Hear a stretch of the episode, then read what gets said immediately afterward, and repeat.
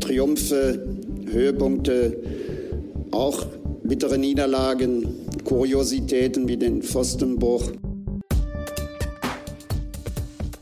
Hallo, hier ist der Pfostenbruch. Großes äh, Comeback, muss man sagen, nach längerer Abstinenz. Die erste Folge des neuen Jahres tatsächlich. Und drei Spiele sind schon gespielt. Wir wollen äh, das Ende des Transferwinters zum Anlass nehmen, um jetzt eine neue Folge aufzunehmen, um uns sozusagen zurückzumelden.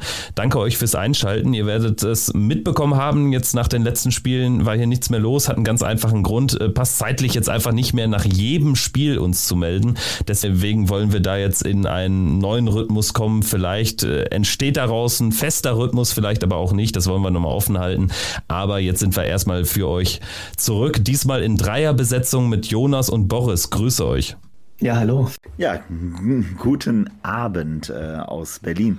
Ja, freut mich sehr, nicht wieder dabei zu sein. Ähm, und äh, war ja wieder mal ein ereignisreicher äh, äh, eine, eine Rückkehr in, den, in die Bundesliga äh, nach dieser äh, WM-Pause und äh, Winterpause. Und äh, ist ja schon einiges passiert. Das heißt, ich glaube, wir haben viel zu besprechen, oder? Definitiv. Also drei Partien, das habe ich schon erwähnt, sind gespielt aus Borussia-Sicht so mäßig erfolgreich. Dann wollen wir natürlich über diese Wintertransferperiode sprechen und dann aber, wie es gewohnt seid, vor allen Dingen so das große Bild zeichnen. Ähm, wo steht Borussia jetzt Ende Januar 2023 und welche Herausforderungen warten auf nicht nur das Team, sondern auch natürlich die sportliche Leitung von Borussia Mönchengladbach? Gut, ich würde sagen, dann gehen wir erstmal so ein bisschen auf die Spiele ein. Die ersten drei, es war ja direkt eine englische Woche mit dem Heimspiel oder dem Heimspiel gegen Leverkusen, zwei Auswärtsspielen im Süden. Ja, Jonas, vielleicht so dein Eindruck aus dem Stadion. Wie war denn äh, Borussia fantechnisch unterwegs? Wir haben schon viel gehört und viel gelesen, dass die Stimmung gegen Leverkusen ja alles andere als gut war, so wie auch das Spiel. Ja, das stimmt. Also ich war jetzt ja nur ähm, beim Heimspiel jetzt zugegen und das, was man so in Social Media und in Foren lesen konnte, ja, es war schon, vielleicht aufgrund der Temperaturen und das, was das Spielgeschehen generell, ich würde es jetzt nicht unbedingt auf die Gesänge generell schieben von den ähm, Ultras und den Vorsängern, aber es war schon ja, ziemlich ruhig. Aber ich denke, dass es eher was mit den Temperaturen und dem Spiel an sich zu tun hatte. Und dann äh, ging es in, in Augsburg weiter. Das war ein neuer Tiefpunkt in dieser Saison, zumindest aus sportlichen Gesichtspunkten. Naja, also man muss generell sagen, es war ja ein, ein durch diese extrem lange Pause jetzt ähm, hat man ja, finde ich, schon sehr stark gesehen, dass es einige Teams gibt, die extrem stark aus dieser Pause rausgekommen sind und sehr schnell Betriebstemperatur hatten. Und es gibt Teams, die sie eben halt nicht hatten. Und ähm, ich würde mal behaupten, dass Borussia ganz klar zu den Teams gehört hat, die überhaupt gar keine Betriebstemperatur zum Beginn hatten. Ähm, also ich fand, äh, zwar sind wir immer in den ersten Minuten eines Spiels immer noch relativ gut gewesen, äh, ob das jetzt in Augsburg war oder eben halt auch gegen Leverkusen. Aber wir haben dann wieder relativ schnell äh, den Faden verloren und haben dann auch äh, es relativ schnell immer wieder äh, geschafft, auch irgendwie so den richtigen äh, Biss äh, auch wieder zu verlieren. Und ähm, vor allen Dingen diese offensive Harmlosigkeit war halt in diesen ersten zwei Spielen, fand ich schon extrem äh, auffällig. Ähm, natürlich auch dadurch, dass wir, wie wir es ja schon seit langem immer wieder ansprechen, eine extrem äh, dünne Besetzung im Sturm haben, die uns dann auch wieder mal sehr negativ äh, ja, äh, zum Vorschein gekommen ist, äh, dadurch, dass, dass, dass Tyram gefehlt hat und einfach dann auch ein bisschen Zeit gebraucht hat, um wieder fit zu werden. Ähm, also dementsprechend muss ich ganz klar sagen, sind diese ersten zwei Spiele äh, haben, da gingen sofort alle Alarmglocken an, muss man ganz klar sagen. Und es war halt auf jeden Fall schade, weil man muss ja schon sagen, vieles in der Hinrunde jetzt am Anfang ähm, ging ja eigentlich an vielen Punkten auf der spielerischen Seite in die richtige Richtung. Ähm, ich bleibe ja auch dabei, grundsätzlich hat dieser Trainer ja auch viele Sachen äh, wirklich von seiner Art her einfach angenehm besser gemacht. Ähm, Und äh, was mich da einfach dann ein bisschen schon gestört hat, äh, war halt einfach, dass wir dann so dermaßen leblos äh, diese letzten zwei äh, äh, Hinrundenspiele dann halt hergeschenkt haben, aus meiner Sicht, ähm, ohne wirklich äh, das Gefühl zu haben, man, man will hier unbedingt diese sechs Punkte noch gewinnen. Zum Glück kam, kam dann ja jetzt dieses Spiel gegen Hoffenheim, was äh, dann wieder mal typisch für diese Saison gefühlt, wenn bei uns am Anfang das Matchglück äh, vorhanden ist, dann, dann läuft es und so war es aus meiner Sicht auch jetzt gegen Hoffenheim ähm, und hat uns dann jetzt doch dann zum Glück jetzt mal wieder einen Auswärtssieg gebracht. Wie, wie war es aus deiner Sicht, Jonas? Wie fandst du das Spiel gegen, gegen Hoffenheim? Wie kam dir das rüber? Also ich habe mich in erster Linie gefreut, auch wenn das immer so ein bisschen trügerisch ist. Ne? Also man muss jetzt nicht immer unbedingt davon ausgehen, dass dieser Trend jetzt anhält, zumal jetzt dann der Schalke als nächster Gegner wartet und ich sag mal, so viele würden jetzt wahrscheinlich jetzt erwarten, dass das gegen den Tabellenletzten was wird. Ich habe da schon wieder so irgendwie meine Zweifel. Aber zum Spiel generell gegen Hoffenheim muss man sagen, dass Borussia furchtbar effizient vom Tor war. Also ich glaube, wir hatten vier, fünf Torchancen in dem gesamten Spiel, von denen dann halt vier Stück reingegangen sind. Ähm, ich glaube, Itakura hat immer auf der Linie gerettet. Also es war schon ein berechtigter Sieg, aber es ist jetzt nicht so gewesen, dass wir jetzt Hoffenheim irgendwie ganz stark bespielt hätten und unter Druck gesetzt hätten. Es war so ein, wir haben halt sehr viel clevere Umschaltsituationen für uns nutzen können. Und das hat uns dann auf die Siegesstraße gebracht, meiner Meinung nach. Gut war es auch noch, wie wir dann reagiert haben, nachdem der Anschlusstreffer kam, weil da habe ich schon echt die Sorge gehabt, das geht jetzt wieder komplett in die Hose.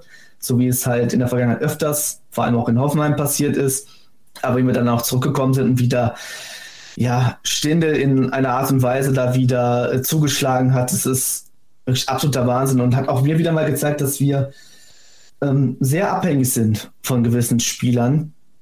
Also ich glaube, Stindel war oder Stindel und Hofer waren so ziemlich an allen Torchancen beteiligt. Ähm, das spricht ja einfach nur für sich. Ja, und für die Stimmung natürlich ein eminent wichtiger Sieg. Also nach Augsburg war Weltuntergangsstimmung, bei mir auch. Und möchte aber auch betonen, dass jetzt nach Hoffenheim nicht wieder alles sofort gut ist. Ne? Also das ist jetzt der erste Auswärtssieg unter Daniel Farke der erste Auswärtssieg in der ganzen Saison und der erste Dreier in der Fremde seit Fürth. Und die spielen mittlerweile gegen den Abstieg in der zweiten Liga und der Trainer heißt Alexander Zorniger. Also es ist viel passiert in der Zwischenzeit.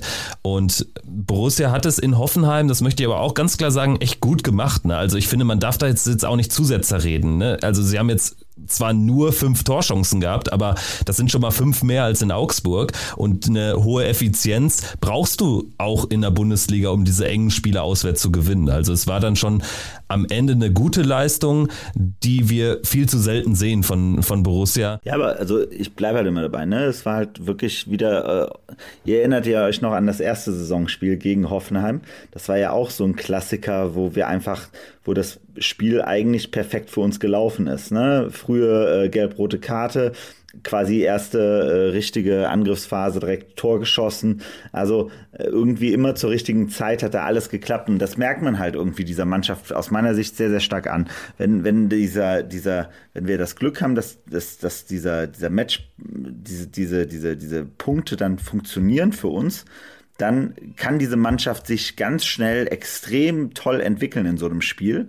Aber wenn dann eben halt Nackenschläge kommen, äh, wie beispielsweise ja gegen Leverkusen, ähm, wo man ja wirklich am Anfang sehr, sehr schön nach vorne gespielt hat, gut, alles gut in der Kontrolle hat und dann hat man es aus meiner Sicht wirklich selten dämlich durch individuelle Fehler beim 1 zu 0 Benzi Baini beispielsweise, ne, und immer diese Geschwindigkeitsdefizite, also wirklich, wo man das Gefühl hatte auch, also ich war ja echt, echt sauer auch bei, bei, bei dem, bei dem, bei dem Spiel gegen Leverkusen, dass man das Gefühl hatte, wir sind auch mit der vollkommen falschen Einstellung an dieses Spiel rangegangen, ne? weil wir viel zu hoch standen mit der Verteidigung gegen eine Mannschaft, die halt einfach, wo jeder weiß, dass die äh, fünf Spieler in der Mannschaft haben, die schneller sind als der schnellste bei uns in der Mannschaft, äh, gefühlt. Ne? Also ich weiß nicht, ob das stimmt. So, aber ähm, äh, wirklich eine Mannschaft, die ganz klar über die Geschwindigkeit kommt und über das Kontern kommt und dann ja, lassen wir uns da wirklich beim 1 zu 0 von, äh, mit, durch Benzi Bainis Fehler am eigenen, am gegnerischen Strafraum auskontern und dann das äh, nächste Tor dann halt Elvedi, dieser unfassbare äh, Patzer.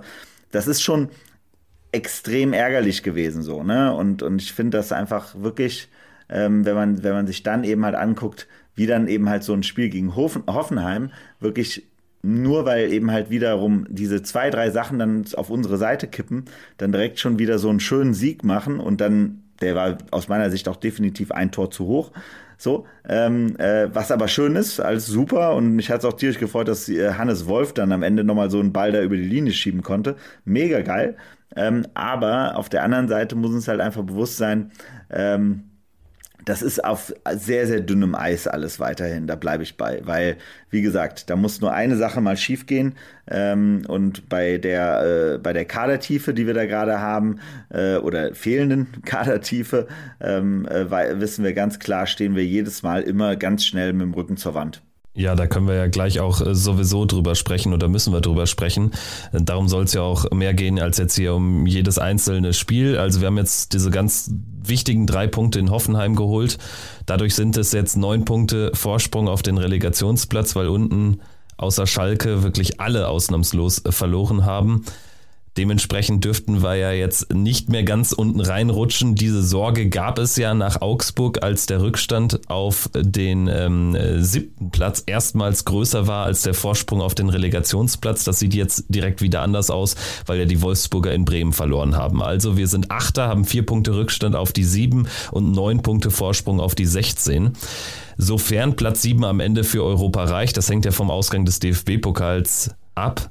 Schielt ihr mit so einem halben Auge noch dahin oder sollte man das jetzt wirklich besser sein lassen mit dem Wissen, dass auch der nächste Trainer diese Mannschaft nicht wirklich in den Griff bekommen hat? Zumindest bei den immer wieder gleichen Gegnern. Also ich bin da nicht so, ähm, so darauf bedacht, jetzt immer auf Europa zu schielen. Einfach aus dem Grund, weil die Saison ja bisher gezeigt hat, dass das halt zu sehr in Aufs und Abs halt äh, hin und her geht und man sich eigentlich gar nicht darauf festlegen kann, dass wir mal irgendein Flow kommt und dass wir mal ja mal wirklich vorne angreifen können. Also wir bewegen uns ja immer gefühlt in demselben tabellarischen Bereich, kommen weder vor noch zurück, was natürlich einerseits gut ist, andererseits aber auch schlecht, weil ne, Europa wäre natürlich ein toller Benefit, so wenn mit äh, zumindest der Conference League. Ja, aber ich sag mal so, also ich mache mir da nicht so die großen Hoffnungen aktuell, was auch eher damit liegt, wie jetzt aktuell der Kader äh, gesehen wird. Ich hätte jetzt mich deutlich wohler gefühlt, wenn jetzt, ähm, wenn jetzt ein Tyram ausfällt, dass man da einen guten Ersatz in der Hinterhand hätte, wie auch immer der aussehen mag. Wenn jetzt da einer halt ausfällt, mal den Tyram in diesem Fall, dann sehe ich da halt komplett schwarz. Also da können wir jede Ambition eigentlich einstellen. So und aus diesem Grunde würde ich generell aktuell, auch wenn es jetzt jemand anderes verletzt, ähm, was man jetzt nie ausschließen kann innerhalb einer ganzen Rückrunde, würde ich sagen, da braucht man aktuell jetzt nicht großartig drauf gucken. Ich wäre jetzt schon mal ganz froh, wenn wir uns jetzt einfach mal irgendwie spielerisch mal länger stabilisieren und nicht immer so eine Leistung jetzt in Augsburg zeigen und dann zum Beispiel wie in Hoffenheim dann wieder so ein besseres Gesicht. Einfach mal stabil, zumindest mal irgendwie was auf den Platz bringen. Damit wäre ich schon mal sehr zufrieden. Grundsätzlich muss, also jetzt, wenn, wenn man jetzt davon ausgeht, dass in äh, ein paar Stunden äh, dieses Transferfenster geschlossen ist und äh, wie wir davon ausgehen können, nichts mehr äh, passiert, äh, wie Herr Wirkus ja auch eben äh, bei Sky angedeutet hat. Ähm, wenn dem äh, so ist, dann ähm, ist meine These ja schon ganz klar, dass ähm, dann ist das wahrscheinlich auf absehbare Zeit die letzte Chance, dass wir uns für Europa qualifizieren können. So mit diesem Kader. Wenn wir mit diesem Kader nicht äh, für Europa qualifizieren, dann weiß ich nicht, warum wir uns nicht äh, äh seit äh, Saisonbeginn darum, ge darum gekümmert haben, dass ein äh, Tyram oder ein Benzibaini nochmal einen Abnehmer finden in dieser Winterpause. Weil beide bleiben jetzt ähm, das sind zwei absolute äh, große Leistungsträger. Beide werden uns definitiv im Sommer dann verlassen. Ähm, dann kostenfrei. Das heißt, es entsteht zwar bis auf die Gehalts, äh, ähm, äh, das wegfallende Gehalt. Äh, ansonsten ähm, werden wir, äh, haben wir am Ende ja, knapp, was sind das dann? Ich glaube, äh, Tyram hat auch knapp 8, 9 Millionen gekostet, glaube ich, damals, ne? Richtig? Ja. Und ja. ich glaube, Benzibaini waren 7,5 oder sowas. Ne? Genau. Ähm, so, das heißt also, die, die Spieler haben zwar gut für uns gespielt, aber am Ende äh, muss man ganz klar sagen, ist das dann am Ende ein Minusgeschäft für uns. Und äh, somit müssen wir irgendwie gucken, wie wir trotzdem leistungsgerecht äh, Spieler bekommen können. Das bezweifle ich aktuell dann halt. Ähm, außer eben halt, wir schaffen es nach Europa. Und das ist halt dann im Endeffekt der Schwur, den, den würde ich eigentlich immer von einem Tyram und von einem Benzebaini erwarten, dafür, dass wir sie jetzt nochmal ein halbes Jahr bezahlen und ein halbes Jahr spielen lassen. Wenn die aber jetzt so spielen, wie sie, also vor allen Dingen Benzebaini teilweise jetzt in den letzten drei Spielen gespielt hat, ähm, nur so, so nach dem Motto, ja, ich habe mal einen guten Tag, ich habe mal einen schlechten Tag, dann ist es halt einfach äh, ein riesengroßes Problem. Und da, das finde ich halt unfassbar enttäuschend, weil, wie gesagt, die müssen jetzt sich eigentlich anstrengen. Und ähm, wir haben jetzt zwei Spiele vor der Brust, die wir eigentlich jetzt müssen wir eigentlich zeigen, dass wir es schaffen können, drei Spiele hintereinander zu gewinnen. Einmal jetzt gegen Hoffenheim haben wir es schon getan, die auch in, einem sehr, in einer sehr schlechten Verfassung sind. Um ehrlich zu sein, hatten wir ja eine perfekte Vorlage, weil auch Augsburg hatte, glaube ich, acht Spiele nicht gewonnen. Ähm, so, äh, jetzt, äh, jetzt gegen Hoffenheim haben wir gewonnen, jetzt spielen wir gegen Schalke und danach gegen Hertha. Das sind eigentlich, also in der aktuellen Verfassung von beiden Teams müssen das sechs Punkte sein, plus die, die drei Punkte gegen Hoffenheim. Da müssen wir es endlich mal geschafft haben, seit Ewigkeit nochmal drei, äh, drei Spiele hintereinander zu gewinnen. Und dann kommt Bayern.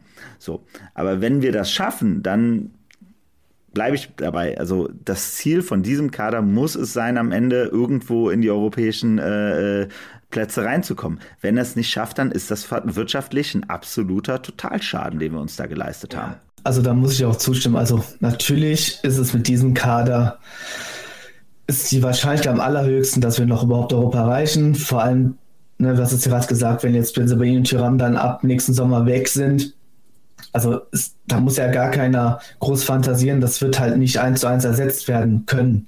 Außer ne, irgendein Liga-Spieler wird jetzt zu Geld gemacht und man findet dann ne, vielleicht doch irgendwie, hat man irgendwie doch einen Glücksgriff dabei. Ähm, aber klar ist, aktuell müsste es mit diesen Spielern halt bestmöglich sein. Nur dennoch habe ich mir Zweifel aufgrund der ganzen bisherigen Saison, dass das halt funktionieren wird. Also wir müssen, also wie du es gerade gesagt hast, wir müssen eigentlich jetzt Schalke und Hertha schlagen, um mal irgendwie in eine Art Flow reinzukommen, um ja mal wenigstens mal zwei Spiele am Stück zu gewinnen, aber das ist uns ja bisher auch nicht geglückt, die Saison. Und leider spielen wir jetzt nicht jeden, jede Woche gegen Bayern, sodass wir da uns irgendwie Punkte einheimsen können. Ähm, ja, ist eine diffizile Lage in jedem Fall, was, das wären wir ja jetzt einfach an dem, was wir hier diskutieren. Ich bin aber überrascht, dass daraus überhaupt jetzt so eine Debatte entstanden ist, weil ich dachte, Europa schminken wir uns sowieso ab. Also ich habe das null auf dem Zettel, weil uns Bayer Leverkusen aber mal garantiert eh überholen wird. Und dann müssen wir eigentlich zwei Mannschaften von vor uns ähm, überholen. Wolfsburg halte ich, das ist möglich, weil Wolfsburg so eine Mannschaft ist, die kannst du nicht einschätzen. Ne? Hatten diesen Megalauf, aber war noch Anfang der Saison richtig schwach. Aber der Abstand zu Frankfurt ist schon eklatant und das ist ein anderes Regal in meinen Augen. Also es muss so viel passieren. Erstmal muss Platz 7 auch dann für die Conference League überhaupt reichen. Sprich DFB-Pokal-Ausgang, davon wären wir abhängig. Und wir müssten Wolfsburg überholen und Leverkusen hinter uns lassen, sehe ich nicht. Won't gonna happen. Dennoch wird es ja anscheinend intern als Ziel ausgegeben. Auch wenn es. Wurde zumindest, ne? Ja, oder wurde. Und ne, immer wieder wiederholt, mal wieder nicht. Ja, je nachdem, wie jetzt gerade die Leistungen waren und das, äh, die Tabellenposition es hergegeben hat, ähm, da weiß man auch nicht so ganz genau, woran man jetzt ist, leider. Also dann, wenn das so ist, dann muss der Trainer nur eben halt jetzt gucken, dass beispielsweise ein Luca Netz äh, in der Rückrunde die Hälfte der Spiele machen kann. So, dass äh, wir ähm, Telalovic drei, viermal auflaufen lassen, weil de facto haben wir keinen anderen Neuner, ähm, den wir aufbauen können. Wir haben jetzt ja auch noch Torben Müsel verloren. Äh, äh der junge Lars Stindl. Ähm, ne, der neue Sta Lars Stindl, der ist weg und der alte Lars Stindl, der uns zwar jetzt gerade noch jedes Spiel den Arsch rettet, ähm, aber ähm, dann irgendwann doch mit 35 vielleicht doch nochmal beim KSC spielen möchte. Also äh, ich will damit nur sagen, also das ist halt, das, das meine ich ja halt, ne? Also das, das ist das, taktisch oder strategisch Fatale, in was wir uns da jetzt gerade reinmanövrieren. Wenn wir der Mein nicht der Meinung sind, dass wir Europa bekommen können, dann hätten wir alles darum tun müssen. Also deshalb war ja für mich dieser Schritt mit, mit Sommer so top gemacht. Also ganz ehrlich, dass wir aus, aus Jan Sommer bei dieser Legende eines Torwarts für Borussia nochmal neun Millionen rausgeholt haben. Das ist ein absolut genialer Transfer aus meiner Sicht für Borussia gewesen. Mit einem äh, starken äh, Vertreter, der auf jeden Fall, selbst wenn wir nochmal auch höhere Ansprüche anmelden wollen in den nächsten zwei, drei Jahren, auf jeden Fall dafür gewappnet sein kann als Torhüter. So jemanden reinzubekommen, super Sache. Aber eben halt, wir haben den, wir haben quasi den Kader selber erneuert, so. Jetzt la lassen wir es zu, dass zwei absolute Top-Leistungsträger, die einen sehr hohen Marktwert haben, dass die noch nicht mal, so wie letztes Jahr beispielsweise ein Zakaria, der wenigstens noch mal 5 Millionen gebracht hat. Ganz ehrlich, die 5 Millionen, mit den 5 Millionen hätten wir uns zwei Bellios fast holen können. So, ne? Also nur als Beispiel so. Ähm, das hätte uns ja schon vollkommen gereicht. Für den Tyram hätten wir auch nochmal 10 Millionen bekommen können, dank seiner äh, Klausel, die er, so viel ich weiß, hat. Ähm, Ben Sebaini hätte man auch vielleicht nochmal 5 Millionen bekommen können, dass der irgendwie auf die Insel geht. Ähm, das sieht man ja auch heute, was da teilweise nochmal so ein, selbst so ein Jorginho mit 31, äh, da zahlt äh, äh Arsenal nochmal 12 Millionen für, ähm, obwohl der auch in sechs Monaten kostenfrei gewesen wäre. So, und das finde ich halt einfach fatal, strategisch fatal, dass wir das zugelassen haben, wenn wir selber der Meinung sind, dass Europa also eher eine 40-60 äh, äh, Angelegenheit ist. Und das ähm, finde ich ganz, ganz gefährlich. Da kommt aber immer die Gegenfrage, wie animiert man einen Spieler, der das große Handgeld erwarten kann im Sommer, ein halbes Jahr vorher jetzt zu wechseln? Also es scheint ja auch von Beraterseite, von Spielerseite nicht gewollt zu sein. Naja, also aus meiner Sicht, ich glaube halt immer, also man hat es ja auch gesehen in der Vergangenheit schon, da gibt es, da gibt es Wege. Und ich glaube halt einfach, dass, äh, also warum hat es ein Zakaria letztes Jahr gemacht? Ne? Also der hat auch den, der hat klar, also der Schritt hin zu Chelsea, ähm, oder nee, Quatsch, der Schritt hin zu Juventus, Juventus ne? sowas, ja, Juventus und dann Chelsea. Ähm, mein Gott, das hätte ja theoretisch, kann er das, also für einen Tyram jetzt beispielsweise, kann er ja auch sagen, also so bei den, bei den Beratern, bei denen der unterwegs ist, hat er auch kein Problem, jetzt zu einem Verein zu gehen, wo er noch ein halbes Jahr Europapokal spielen kann, so irgendwo, ähm, und dann im Sommer kann er dann trotzdem seinen großen Transfer machen. Ich meine, der, der Vertrag, den Tyram damals bei Borussia unterschrieben hat, der war so ausgelegt, dass Borussia niemals großes Geld mit ihm verdient hätte. Niemals. So. Und das war immer ein Beraterspiel. So. Und in diesem Beraterspiel, da geht's nur darum, dass eben halt dann, wenn du dich drauf einlässt, dann musst du es auch mitspielen.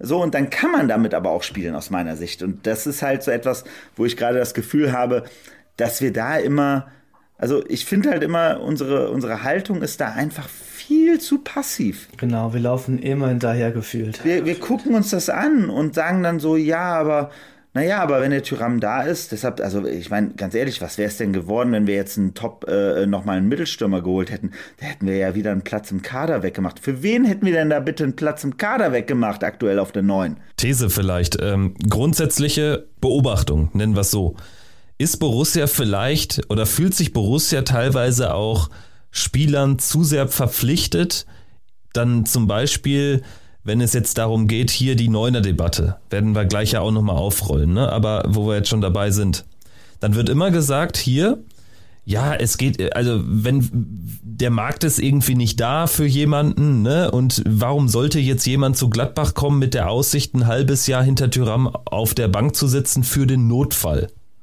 So, dann kann man ja auch sagen, man kann das ja auch mal umdrehen und sagen, Borussia verplempert wieder ein halbes Jahr. Man hätte ja genauso gut oder eigentlich schon im Sommer insofern Dinge einleiten können, ein paar Spieler in der Hinterhand haben können für den Winter und mal gucken, ob da nicht vielleicht sogar jemand ist, der langfristig dann die Nummer eins auf der Neuner Position ist. Und wenn ich sehe, nach dem 23. Spieltag, wir spielen zwischen Himmel und Hölle, können nicht mehr nach Europa, können nicht mehr absteigen und darauf läuft es hinaus in dieser Spielzeit, genau wie in der Vorjahressaison, dann setze ich halt Tyram auf die Bank. Und das Gleiche kann ich genauso, weil ich komme auf die Idee mit, mit, mit Netz und Benze Baini machen. Für meine Begriffe, ich fand Netz in den zehn Minuten in Hoffenheim oder in den drei Minuten in Hoffenheim besser als Benze Baini. Das kommt noch hinzu. Also ich finde, der, der ist willig. Auch diese ganzen kolportierten Ausleihgerüchte und so. Ähm, da ist ja schon einiges nach außen gedrungen, dass er unzufrieden ist, dass er mehr spielen möchte. Dass er sich aber trotzdem ja auch auf Borussia committet. Also da ging es ja nicht darum, ich, ich streik mich jetzt hier weg und möchte hier nicht mehr in Gladbach sein oder so. Ich glaube, er weiß sehr genau, dass auf ihn gesetzt werden wird. Und trotzdem ist, glaube ich, ein bisschen Unverständnis da auch zu Recht da, dass wenn ich brauche doch jetzt nicht um Benze Baini und Tyram kämpfen, wo wir alle wissen, dass es da gar keine Chance auf eine Verlängerung gibt. Ja, was du im Endeffekt da sagst, ist, dass wir es gerade verpassen, da langfristig schon jetzt oder schon seit Sommer irgendwas aufzubauen. Der, wir sind in der also, zweiten Transferperiode nicht am Handeln. Und Leute können mir jetzt nicht Itakura vorstellen oder Marvin Friedrich in der, im vorletzten Winter und hasse nicht gesehen. Das war noch von Eberl, aber gut, Itakura, Weigel. Äh, es ist doch nicht viel passiert. Ein Gumu. Ein Gumu, ja. Acht Millionen für einen Spieler, der uns dann in zweieinhalb Jahren vielleicht weiterhilft. Also das verstehe ich nicht. Da kann mir Borussia auch nicht erzählen, dass wir finanziell nicht gut aufgestellt Aber sind. Aber das meine ich doch. Zeig mir einen Bundesligisten, der erzählt, dass er mit einem einzigen Stürmer eben halt bereit ist, in die Saison zu gehen, außer der FC Bayern, der es lange gemacht hat mit Lewandowski, der gefühlt fünf Jahre in Folge 34 äh, äh, Bundesligaspiele spielen konnte. So. Tyram hat Chupo hatten sie aber auch schon in ja, den letzten die haben zwei immer, Jahren. Dann, die haben ja ne? immer Wagner, äh, Chupomoting und so weiter, haben sie sich ja immer zur Seite geholt, die dann immer verständlicherweise frustriert dann irgendwann gegangen sind sozusagen, weil sie eben halt zu wenig Spielzeit hatten. Aber das ist das einzige Beispiel, aber da war es eben halt auch ein Lewandowski, der eben halt auch brutal ist und auch ganz klar sagt, wenn er fit ist, dann spielt er. Aber der hatte nicht einen auslaufenden Vertrag vor der Nase. Ich meine, Tyram, wie gesagt, jeder, der sich auskennt mit der Vertragssituation von Tyram, wusste ja, wir werden mit dem Typen nicht das Geld machen, sozusagen. Und der wird irgendwann weg sein. So, und wahrscheinlich wird er sogar noch, selbst wenn er nicht für, für, für die Ablösesumme geht, wird er, wird er kostenlos weg sein. Als, als Verein da nicht zu reagieren und sich zu sagen, so, wir nehmen uns noch, also guckt euch, also wie gesagt, ich habe es eben im Vorgespräch noch Jonas erzählt, mit, mit, mit Union Berlin, guckt euch die doch mal an. So, die haben vier, fünf Leute da rumlaufen, die ich alle nicht kenne, die alle treffen. Und, und ganz ehrlich, bei mir ist mittlerweile so ein Modus entstanden, auch nach diesen ganzen E-Ball-Geschichten. Sommer hatte ich gefühlt auch schon draußen an der, an der, in der Jahrhundertelf an der Wand gekleistert gesehen, gefühlt wechselt auch zu Bayern. Ne? Alles gut, ne? Alles gut. Sommer bleibt für mich einer der besten Borussia-Keeper, die es je gab. Trotzdem, dadurch habe ich, kann nur von mir sprechen, so eine, so eine Haltung entwickelt. Also ich binde mich nicht mehr irgendwie emotional an irgendwelche Spieler. Das habe ich zuletzt bei Arango gemacht. Nicht mehr. Alles gut. So, das führt dann dazu, dass ich manchmal irgendwie mit ein bisschen Unverständnis auf so Lobhudeleien blicke oder zum Beispiel dann auch irgendwie, wenn permanent dann irgendwie die, die Professionalität von Tyram und Benzebaini vorgetragen wird. Ganz ehrlich, ein Verein ist da keine mehr zu verpflichtet, irgendwie ihn dann auch bis zum Ende spielen zu lassen und so. Und wenn man äh, dann eh nicht mehr Europa anpeilen kann und aber auch nicht mehr absteigen kann, dann wäre das auch eine Möglichkeit. Und wenn man so eine Kulisse aufbaut, dann will ich Tyram sehen, wie er dann tatsächlich da auf sein Handgeld wartet. Ne? Ich möchte denen nichts Böses, aber trotzdem manchmal habe ich das Gefühl, dass Borussia Mönchengladbach im Übrigen ganz anders als Union Berlin sich selbst klein macht und Spieler groß. Und bei Union ist es komplett gegenteilig. Da, äh, also wenn du dir da die Mannschaft anschaust, da sind in den letzten äh, drei Jahren vielleicht drei, vier Spieler überhaupt noch da. Also Trimmel, Knoche, der ist jetzt, glaube ich, im dritten Jahr da, aber viel mehr fallen mir da nicht ein. Nico Gieselmann vielleicht noch. Bei Borussia findet das Gegenteil davon statt. Also ein bisschen sollte Borussia Mönchengladbach, das wird jetzt manche hier zum Brennen bringen, auch von Union Berlin lernen. Das ist einfach so, in meinen Augen. Ja, in Sachen Kaderpolitik, in Sachen auch äh, äh Kader, Kadertiefe, also auch mal ein bisschen mehr in Quantität zu gehen. Oder einen, einen guten Stürmer aus der zweiten Liga holen. Sven Michel, Behrens, die spielen bei Union. Behrens ist mittlerweile sogar in der Startelf, hat Jordan verdrängt in den letzten Wochen. Also auch da kann man ja mal gucken. Ja, im Endeffekt ist diese Passivität, die mich halt auch wahnsinnig macht. Ähm, insbesondere wenn man halt immer sich wieder mit Leuten austauscht, die näher dran sind am Verein und du dir an den Kopf hast, was du da teilweise hörst. Und ja, also ich, ich habe echt, ich hoffe wirklich, dass man da die richtigen Schlüsse im Sommer zieht. Ähm, alles anders geht's halt nicht. Also wir müssen ja irgendwie diese ganzen Baustellen, und leider stecken wir wieder irgendwie in einer ähnlichen Situation wie letztes Jahr, hast du auch gesagt, Kevin, wir sind irgendwie seit zwei Jahren irgendwie in, einem, in so einer selben Story drin und wir kommen da einfach nicht mehr raus. Wo ich auch ehrlich gesagt langsam nicht mehr die Geduld aufbringen kann, immer wieder diese ja, Erklärungen zu akzeptieren. Also irgendwann müssen wir ja mal ins Handeln kommen. Das kann ja nicht ewig so weitergehen. Wenn wir nicht da reinkommen, dann, dann wird es halt düster. Also wir haben ja noch Vertragssituationen bei anderen Spielern, Spielern die ja auch noch ähm, offen stehen. Ist ja nicht so, dass es jetzt nur Benzebaini und Geram betrifft, sondern es sind ja noch viele andere Spieler im Kader, wo noch Vertragsgespräche laufen müssen und werden. Ob, und wie man da mit ihnen weitermachen möchte. Also ich denke jetzt an Olschowski, der ja gefeiert wurde, der hat auch noch nicht verlängert. Janschke hat noch nicht verlängert, Zippel hat noch nicht verlängert, Stimme ist, wird mit dem KSC in Verbindung gebracht, Weigel ist noch eine Laie, Benfica, wie Wirkus gesagt hat, wurde noch gar nicht mit denen gesprochen. Elvedi Neuhaus Wolf haben alle Vertrag bis 2024. Also wenn man nicht mit ihnen verlängert, dann lauf, läuft das im Sommer 2024 wieder darauf hinaus, dass wir darüber sprechen, dass gewisse Spieler wahrscheinlich wieder ablösefrei gehen. Und das würde bei Wolf zumindest am meisten wehtun. Ja, bei Neuers, glaube ich, der war ablösefrei. Gut, Ne? Aber trotzdem will, glaube ich, Borussia will doch die Ablöse mitnehmen. Ja, sehe ich aber anders, weil du musst ja, du musst ja den Wert des Spielers auch betrachten. Ne? Also ja, deswegen finde ich Neuhaus schon schlimmer als Wolf. Aber wir sind jetzt auch bei 2024. Ist klar, also den, wenn man jetzt den, die Qualität des Spielers natürlich betrachtet, dann würde ich jetzt anders argumentieren, natürlich. Ich gehe jetzt gerade so rein über die überwiesene Ablöse und da waren Elvidio Neuhaus natürlich jetzt relativ günstig. Und Wolf war natürlich absolut teuer. Da hat ja dieses Erbe, was uns hinterlassen wurde, ne, ne, also ich hoffe, dass Wolf da ähm, uns da auch irgendwie entgegenkommt. Ne? Ich meine, der hat jetzt keinen großen Grund, ähm, jetzt ne, uns da wirklich entgegenzukommen. Ich finde es jetzt gerade nicht. Ne, das ist auch wieder so eine ganz schwierige Situation. Also, was passiert jetzt mit ihm ab nächsten Sommer? Kann, äh, wirklich keine Ahnung. Man hört ja auch nichts zu der Personalie.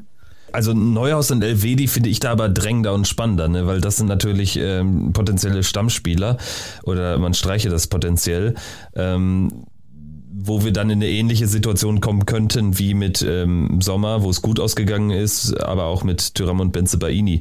Ähm, Stichwort Sommer, wir haben jetzt Omli noch gar nicht angesprochen. Ich denke, über jeden Zweifel, er haben guter Keeper. Ja. Also mache mir da keine Sorgen. Ich finde, man merkt, er hat andere Stärken. Er ist deutlich präsenter bei gegnerischen Eckbällen. Das finde ich gut. Er lässt manchmal ein bisschen was fallen. Da bin ich ein bisschen unsicher. Und man merkt halt, dass sich unser Aufbauspiel schon verändert. Ne? Also ähm, viel mehr lange Bälle, weniger Tiki-Taka. Ganz ehrlich, als Zuschauer finde ich das Omlinsche Torwartspiel sogar entspannter als das von Sommer, wo man manchmal ja, es ist immer gut gegangen in den achteinhalb Jahren, aber wo man manchmal so ein bisschen äh, zittrig wurde, wenn er da noch einen Haken gesetzt hat. Also das finde ich gut. Trotzdem kann man mal kritisch nachfragen. Wenn man eh, wie vom Verein nach außen kommuniziert, eine Saison um Platz 9, 10 anpeilt, das haben ja Wirkus, Farke alle jetzt offiziell so kommuniziert. Wenn man also quasi Europa, so war ja so ein bisschen äh, die Kommunikation nach Augsburg, um da so ein bisschen die schlechte Stimmung ähm, rauszunehmen aus der Situation, so war die Kommunikation, dass man quasi ohnehin nicht nach Europa geschielt habe. Dann hätte man natürlich auch Argumente finden können. Olschowski hat zwei Bundesligaspiele gemacht.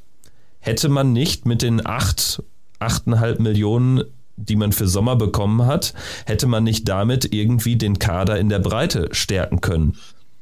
Also ich finde, das ist eine berechtigte Frage, weil auch acht oder neun Millionen für Omlin, für einen 29-jährigen Keeper, der in Frankreich bei einem Kellerkind spielt, ist jetzt auch nicht der Gipfel des Schnäppchentums. Ne? Also, also meine These wäre dann dazu, ich glaube, dann wäre die Verhandlungsposition gegenüber Bayern ein bisschen schwieriger gewesen. Man hätte doch sagen können im letzten Moment, ach nö, um den ja, machen. Okay, das hätte man machen können. Klar, man hätte dann diese Karte spielen können, oh, wir wollen doch keinen Keeper, nehmen die halt die 9 Millionen, sorry. Ja, aber ja, ich verstehe dich da schon. Also, ne, die Frage ist halt, ob man Schowski das halt dann in dem, der Art und Weise halt zutraut. Also meine Theorie wäre wär zum Beispiel gewesen, vielleicht, also Omlin wäre vielleicht ja auch im Sommer zu haben gewesen. Genau, das wäre ja sogar, das war ja die Aussage. Sechs Millionen hätte er im Sommer gekostet. Also es war ja irgendwie so, dass fünf und sechs Millionen will Montpellier im Sommer haben. Wenn er jetzt gehen muss, äh, dann, dann knapp neun. So, ähm, das, das ist ja genau dieses Spiel gewesen, auf das, also, aber wie gesagt, also für mich ist es halt so, wenn, wenn man eben halt, das ist ja das, was ich meine. Also für mich macht das alles bei weitem keinen, das ist nicht rund, diese Taktik. Weil, weil, ganz kurz, weil die Omlin, also vielleicht für dich als Experte, der sowas viel besser durchdringt, ich habe so ein bisschen das Gefühl, dass der Omlin-Transfer eigentlich die Borussia-Kommunikation, man wolle nur einen Platz 9, 10 irgendwie so anpeilen, ziemlich als falsch entlarvt, oder? Das meinte ich ja. Das ist, das ist wie immer mein Thema immer mit Borussia in den letzten zwei Jahren. Es ist alles nicht rund. So, ne? Das ist, wir waren es gewöhnt, äh, über viele Jahre, dass die, die Kommunikation, die Taten und dann auch die Resultate einen gewissen Einklang hatten, so, ne, und eine Stringenz hatten. So, jetzt muss man sagen, in den letzten zwei Jahren, auch schon unter Eberl, ist das plötzlich irgendwann gebrochen. So, ne? Ähm, wir bluten aus meiner Sicht sehr komisch aus. Ne? Also wir lassen zu, dass uns eigentlich jetzt seit drei Jahren Leistungsträger verlassen wir noch maximal irgendwie Talente dazu holen. So, ähm, aber diese Situation, wie wir damals diesen einen Sommer hatten, in denen Embolo, Tyram, Benzebaini und wer, wer, wer war das noch? Da war noch einer, der noch dazugekommen ist. Wer? Grün? Leiner, Benzebaini, Tyram, Embolo und Nein, alleine hat sie vergessen. Genau. Aber grün ist natürlich auch ein guter Punkt, das stimmt nämlich sogar. ja, ja. Aber das war halt damals so eine Aktion, wo man das Gefühl hatte, so alter Schwede, das sind jetzt, das ist jetzt ein ganz anderes Level, was wir da jetzt gehen. So, ne? Das ist halt jetzt gestandene Supertalente zu holen, ähm, die halt irgendwie, wo man davon ausgehen kann, dass die wirklich alle ihren Weg machen. So, ähm, und, und das ist halt so das, wenn, wenn ich mir jetzt so einen, so einen Transfer jetzt wie diesen Omlin-Transfer jetzt angucke, ist genau wie du sagst. Damit haben wir eigentlich ein sehr klares Statement gesetzt, weil ne, man hätte hundertprozentig sagen können, nach Sommer bleibt erstmal Olschowski bis, äh, bis zum Sommer. Dann können wir immer noch gucken, hat er sich etabliert? Ja, alles, alles fein, alles super. Wir haben einen Eigengewächs, der quasi im Verein aufgewachsen ist und können den äh, äh hochbringen. Oder eben halt, wir haben immer noch die Möglichkeit, einen Omnin für einen Bruchteil dessen zu holen oder für die Hälfte dessen zu holen, für das, was wir jetzt ausgegeben haben. Und das ist halt schon so, dass das hat man nicht gewählt. Man ist die Safe-Sache gegangen. Und da ist man auf jeden Fall aus meiner Sicht jetzt ein sehr, sehr großes Risiko gegangen, weil dann auf der anderen Seite eben halt die anderen Punkte eben halt wieder nicht funktionieren. Weil, wie gesagt, dann behält, dann, dann heißt es jetzt aber Vollgas nach Europa. Weil sonst behält man nicht einen Tyram, sonst behält man nicht einen Benzebaini, sonst mu dann muss man jetzt nach Europa. Das ist die einzige Chance, die dieser Kader jetzt eigentlich aus meiner Sicht hat. Aber da passt dann wiederum die Kommunikation nicht zu. Das wäre jetzt meine Frage. Also ist das jetzt etwas, was unbewusst geschieht, also man das halt einfach schlecht umsetzt in der Kommunikation, oder ist das einfach gelebt, was ich jetzt nicht hoffe, aber ich hatte ja gerade eben angedeutet, dass man es teilweise hört, dass es auch so gelebt wird, dass es nicht so diese klare Strategie gibt. Was denkt ihr denn? Ist meine Meinung, ne? Also es, es, es wirkt ja auch so, wenn man sich auch anhört, was da rausgekommen ist. Das war ja damals Neuhaus, der dieses Europathema ja rausgehauen hat. Genau, kurz nachdem er verletzt war. Und ich glaube auch, Rainer Bonhoff bei diesem RP-Fußballgipfel, da fiel das am Rande auch. Da wurde das auch in den Mund genommen, weshalb ja das auch eine Mehr ist, dass äh, das irgendwie intern kein Thema sein soll. Genau. So, und ähm, wie gesagt, aus meiner Sicht ist ja alles, also wir sind ja auch in, in, in, in, einer, offenen, also es kann ja auch sein, dass eben halt Teile in der Mannschaft eben halt pushiger sind als andere Teile in der Mannschaft oder dass das Trainerteam eine andere Sicht hat als Teile der Spieler. Vollkommen legitim, so mag sein. So, nur eben halt, ähm, ich finde es da eben halt dann wirklich ganz wichtig, da muss man kommunikativ dann eben halt stark eben halt so etwas dann eben halt auch ein Grenzen sozusagen. Das kann man ja auch machen bewusst. So, ich habe aber immer das Gefühl, das Beste, also man lässt die Sache nach außen ploppen, dann sagen alle Leute drumherum, wir sind verwirrt. Ein paar Leute sind frustriert, ein paar Leute sind hyper euphorisch. Ähm, und dann kommt wieder eine beleidigte Reaktion des Vereins so nach dem Motto, wir verstehen ja gar nicht, warum da draußen jetzt wieder alle Leute so verwirrt sind. Ihr seid ja alle doof äh, und ihr äh, habt anscheinend noch gar nicht verstanden, dass wir hier eigentlich gerade mit ganz anderen Sachen zu kämpfen haben. Wo ich immer denke, so, ja, aber dann, dann macht doch nicht die Scheiße. Ne? Also das, ja, das ist ja, ist ja unbedingt. also ist ja un, un, unbegründet. Ja, dass man einfach nicht ganz nachvollziehen kann, was da genau passiert. Man wird halt so ein bisschen außen vor gelassen. Das habe ich auch heute nach dem Statement ähm, bei Sky so gefühlt. Ich wollte noch was zu absetzen, das aber sein lassen, weil es irgendwie, ich sag's mal ganz plump, man fühlt sich da so ein bisschen verarscht als Fan. Also, dass dieses, wir sind zufrieden mit äh, dem Kader, wir sind zufrieden mit der Tabelle. Das glaube ich halt einfach nicht. Ich, also, es ist eine Zufriedenheit im Sport, im Leistungssport ist doch komplett kontraproduktiv. Also mir will auch keiner erzählen, dass diese Mannschaft, dieser Kader zufrieden ist mit Platz 9. Also ähm, das glaube ich halt einfach nicht. Ja, vor allen Dingen, weil es sich immer kommunikativ irgendwie so zurechtgebogen wird, wie es gerade passt. Wirkus wird damit konfrontiert mit der ähm, Situation, dass eben weite Teile der Borussia-Anhängerschaft und auch äh, Fußballexperten sich wundern, warum Borussia gar nichts macht auf dem Transfermarkt und warum man das Schicksal auch so sehr in die Hände von Markus Thüram legt, wenn der nicht fit sein sollte. Das haben wir jetzt schon mal erlebt. Dann spielt Nathan Gumu vorne oder Stindel Player. Klar, die können, du kannst ja alle da hinsetzen. Aber dass du nicht mal eine richtige Neun dann ähm, als Alternative hast, ist eben keine gute Situation, finde ich. So, damit wird Wirkus konfrontiert und sagt dann wieder solche Baukastensätze, äh, wo ich mir auch, also ich komme mir auch verarscht vor. Ja, dann, dann mag hart klingen, aber so geht es mir auch. Also ich habe irgendwie mich so ein bisschen ähm, von Borussia wegen der Kommunikation entfremdet tatsächlich, weil ich irgendwie das nicht mehr so richtig fühle und weil ähm, also Eberl war ja dann ein anderes Peak, ne? Der hat ja dann irgendwann, ist er dazu übergegangen, ja fast die eigenen Fans zu beleidigen. Ne? Die Stories haben wir auch diskutiert, aber hier wird man einfach so nicht mehr für voll genommen, finde ich. Also erst recht, wenn dann, wenn dann Farke mit, mit, mit seiner Engelsstimme, aber wirklich mit schlechter Laune vor Augsburg steht bei Sky und sagt, ja, ne, Telalovic äh, lächelt das ja quasi weg, so nach dem Motto, was, frag, was sprichst du den Jungen jetzt an, der vor zwei Jahren noch sechste Liga oder vierte Liga oder hast du nicht gesehen gespielt hat? Und, und sagt, nee, ja, wir haben nur einen Stürmer. Also der wird nicht mal von, von Farke als Stürmer akzeptiert quasi.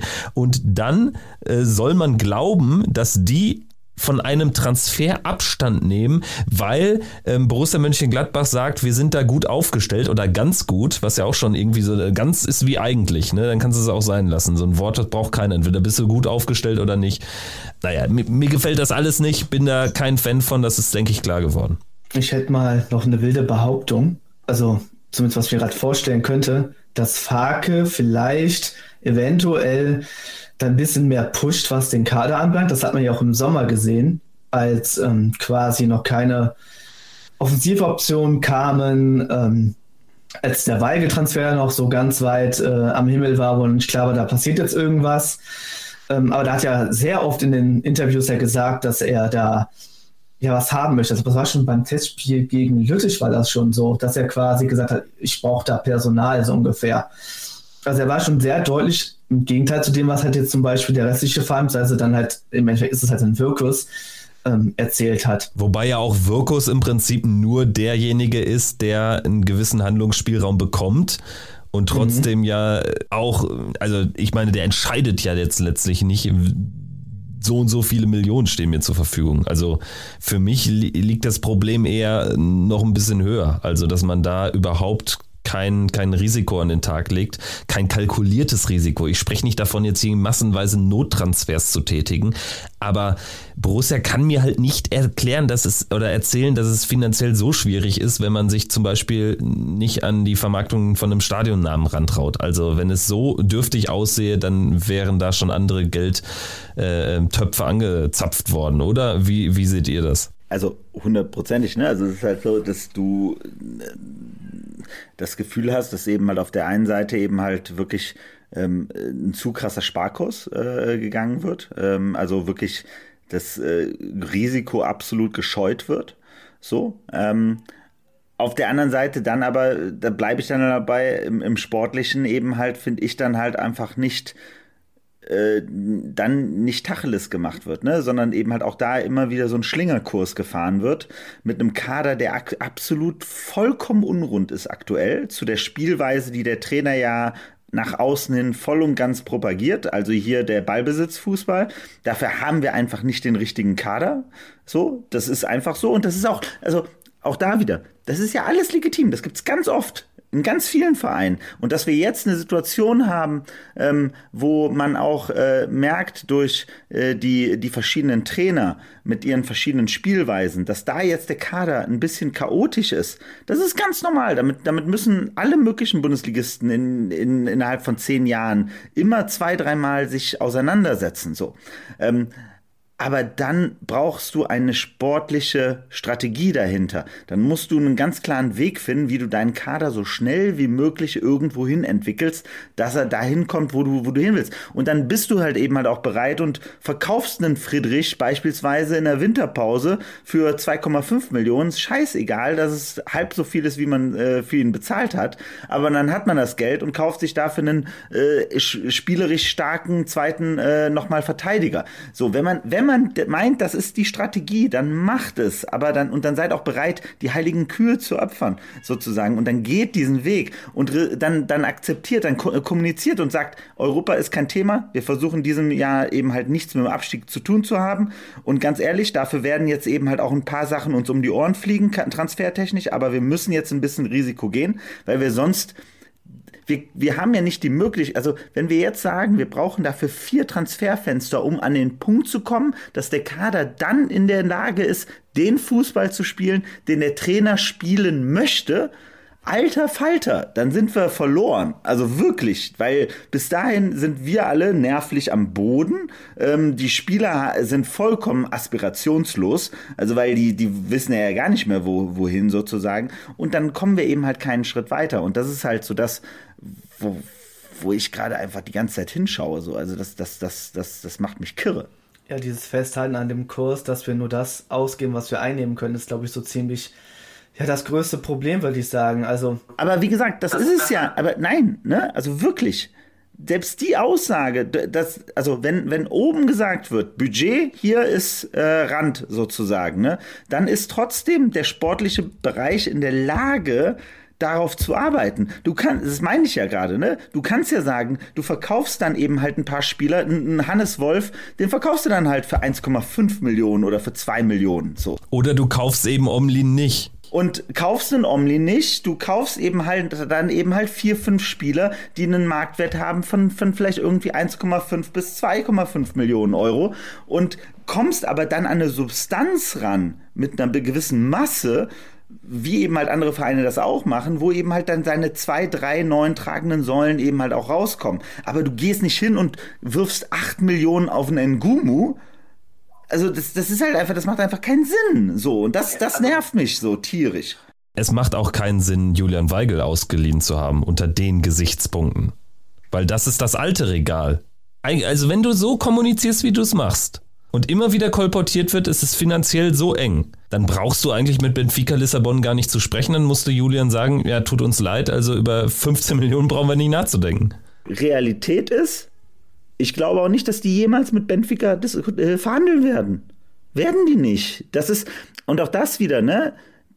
Es ist ja vollkommen, also auch da wieder, ich bin der Meinung, auch da wieder, das ist theoretisch legitim. Du kannst sagen, ey, wir haben auf den letzten Metern noch Julian Weigel bekommen, damit wir in dieser Saison bei dem Thema, was für den Trainer ganz wichtig in seiner Spielphilosophie ist, einen richtig erfahrenen Spieler haben. Aber der wird uns nur eine Saison begleiten, danach ist er weg. Punkt.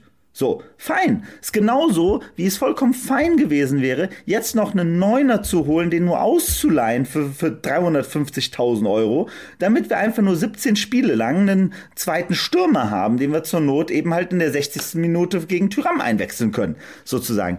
Das, das kriegt man ja hin, das geht ja auf diesem Transfermarkt. Das ist ja Schwachsinn zu, zu reden, als wenn dieser Transfermarkt nicht in Bewegung wäre. Guckt euch an, was da in den letzten drei Tagen wieder alles passiert ist. So, und das, das kann nicht wahr sein. Also das ist halt so, das ist so schlecht.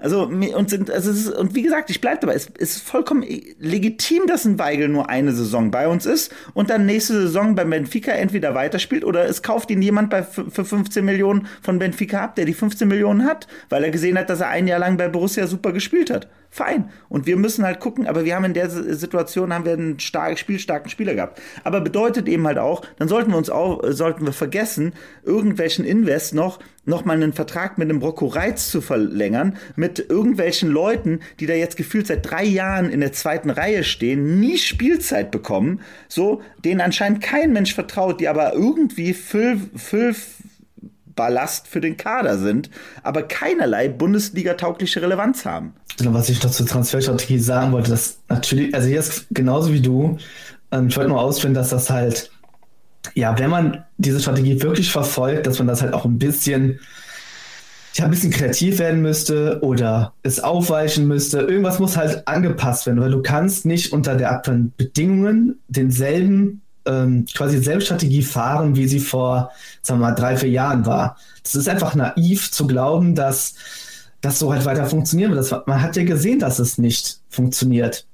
Hat schon unter Eber nicht so funktioniert. Ob, ob das jetzt komplett an ihm lag, an seinen, was auch immer, ne, weiß ich nicht. Aber man muss einfach mal einsehen bei Borussia, dass das so erstmal nicht weiter funktioniert. Man muss irgendwie ich bin jetzt da kein Experte, das müssen halt dann die Funktionäre im Verein klären, wie man das halt jetzt löst. Und dass halt wirklich was entsteht, dass man wirklich die, das Gefühl bekommt, dass da was langfristig und geplant aufgebaut wird. Und dieses Gefühl fehlt mir aktuell. Einfach aufgrund der ganzen offenen Fragen. Ich, ich, ne? Es wird halt immer wieder vorgetragen, ne? Übergangssaison, Gefühl, also was soll denn die nächste Saison dann sein? Also dann greifen wir von 0 auf 100 mit einem neuen Kader hoffentlich äh, Europa an oder wie? Also das, das, holt mich alles nicht ab und es wirft so viele Fragen auf, weil es so leicht, man muss ja nicht mal ein Experte sein, um einfach 1 und 1 und 2 und 2 zusammenzuzählen und zu, aufzuzeigen, hier, da passt was nicht. Also das, da passt die Kommunikation extern nicht mit der intern zusammen, ganz offensichtlich nicht. Und vor allen Dingen, ähm, was das Thema Finanzen betrifft, also da biegt man sich äh, wirklich ähm, alles so zurecht, wie man es, äh, wie es einem passt, wie es so ins Narrativ passt. Und in meinen Augen ähm, sollte sich Borussia da tatsächlich mal grundsätzlich durchlüften und sollte genau da mal schauen. Denn wenn ich jetzt ganz hart formuliere, nach den einzelnen Spielen, und wir sind jetzt kein Spieltagspodcast mehr, deswegen können wir es ja vielleicht sagen, nach den einzelnen Spielen bietet es sich natürlich immer an, nach Darmstadt, nach Bochum, nach Augsburg auf die Mannschaft draufzuhauen und sagen, das Problem ist die Mannschaft. Für mich total unterkomplex. Weil die Mannschaft wird vom, erstmal vom, vom Trainer aufgestellt. Der Trainer bekommt die Mannschaft vom Sportdirektor quasi. Und der ist aber natürlich unter dem Mantel ähm, von Geschäftsführung, wo er auch Mitglied ist. Dem betriebswirtschaftlichen Mantel gegeben. So. Und dementsprechend ist doch für meine Begriffe das unser Problem. Unser Problem ist ganz oben zu suchen. Ja, da würde ich schon Gegenthese machen. Also ich glaube halt grundsätzlich ja, also grundsätzlich natürlich ist die Aussage, es liegt an der Mannschaft immer verkürzt. So. Auf der anderen Seite muss man immer halt sehen, also und das ist ja immer mein, also schon ein Thema, was, was, was ich ja auch immer sehr, sehr stark immer bei, bei Borussia sehe, ist eben halt, dass diese Mannschaft, die da also wenn man sich die Evolution um, um Favre herum angeguckt hat, so, ne, ähm, dann ist das ja, war, war das ja dieses Stück Ende Hacking, Anfang Rose, wo Eberl eben halt gesagt hat, hier wird jetzt die neue Borussia gebaut. Ne? Da hat er ja damals davon gesprochen, ich brauche zwei, drei Transferfenster und dann ist der Kader so, wie ich mir das vorstelle, wie wir modernen Fußball spielen werden. So. Ähm, dieses diese Mannschaft, die damals da an, äh, hingebaut wurde, so, ist ja die, die wir jetzt hier noch in einem Gerippe quasi sehen, so, ne? Wovon uns jetzt, wie gesagt, da, da fließt, da, da, das blutet jetzt so langsam eben halt an allen Stellen weg. So.